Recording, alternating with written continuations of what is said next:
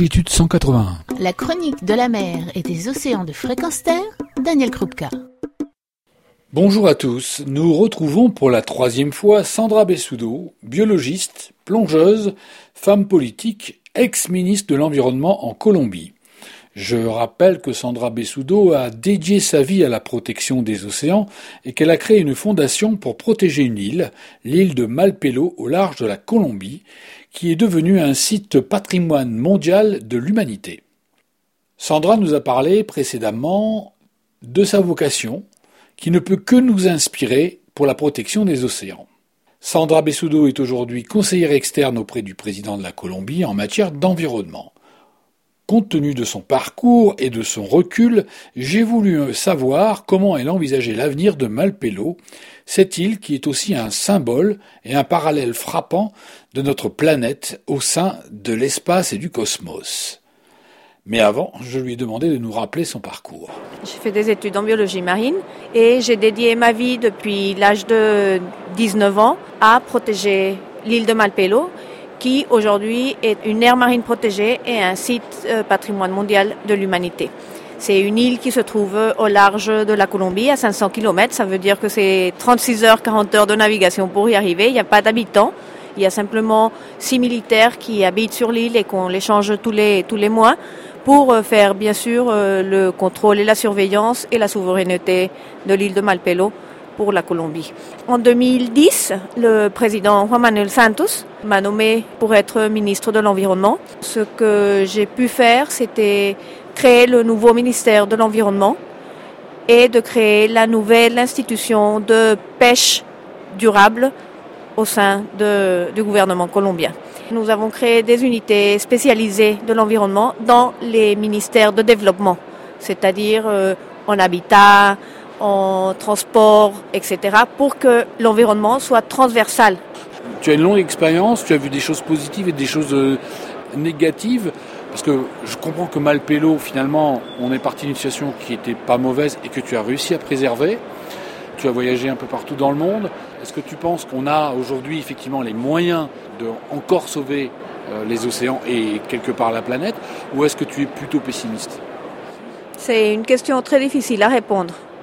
D'un côté, je suis convaincue qu'on peut faire quelque chose. Mais malheureusement, il y a plus d'ignorance que de conscience. Et l'ignorance fait qu'on ne voit pas plus loin que notre nez. Parce qu'il y a beaucoup de pays qui, malheureusement, les gens ne reçoivent pas une éducation comme il faut.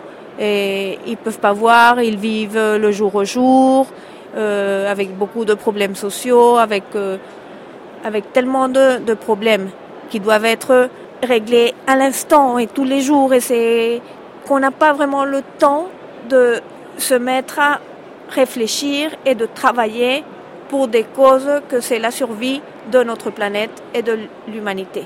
On pense à aujourd'hui, on pense aujourd'hui à l'argent et au matériel, mais on ne voit pas plus loin. De toute façon, si on ne fait pas quelque chose, il y aura de plus en plus de personnes pauvres, dans le monde.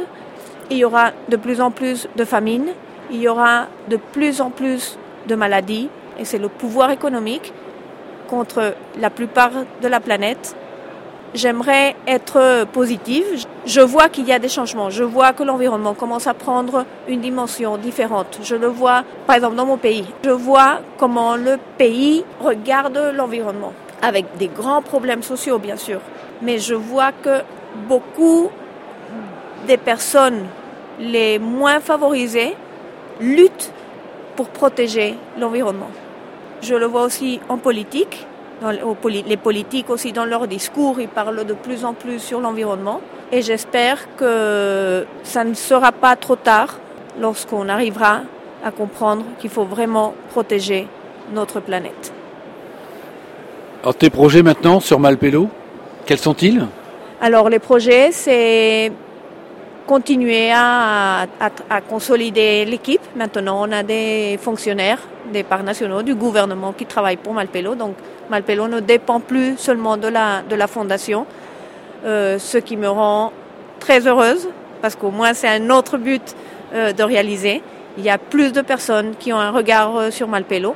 Donc, moi, je vais continuer à essayer, comme je l'ai dit, essayer d'agrandir l'air marine protégée, travailler pour les océans, pour faire comprendre l'importance des océans, travailler dans la partie scientifique, parce que si on n'a pas des informations scientifiques, c'est très important et difficile pour les décideurs de prendre des décisions, et euh, travailler avec euh, l'écotourisme, parce que je pense que l'écotourisme, c'est la meilleure voie pour donner de l'emploi aux personnes les plus pauvres dans un pays qui a vécu pendant 60 ans la guerre et que maintenant, avec le processus de paix signé, on espère finalement que les gens viennent en Colombie, puissent connaître toute la Colombie, puissent aller plonger à Malpelo en passant par la Colombie.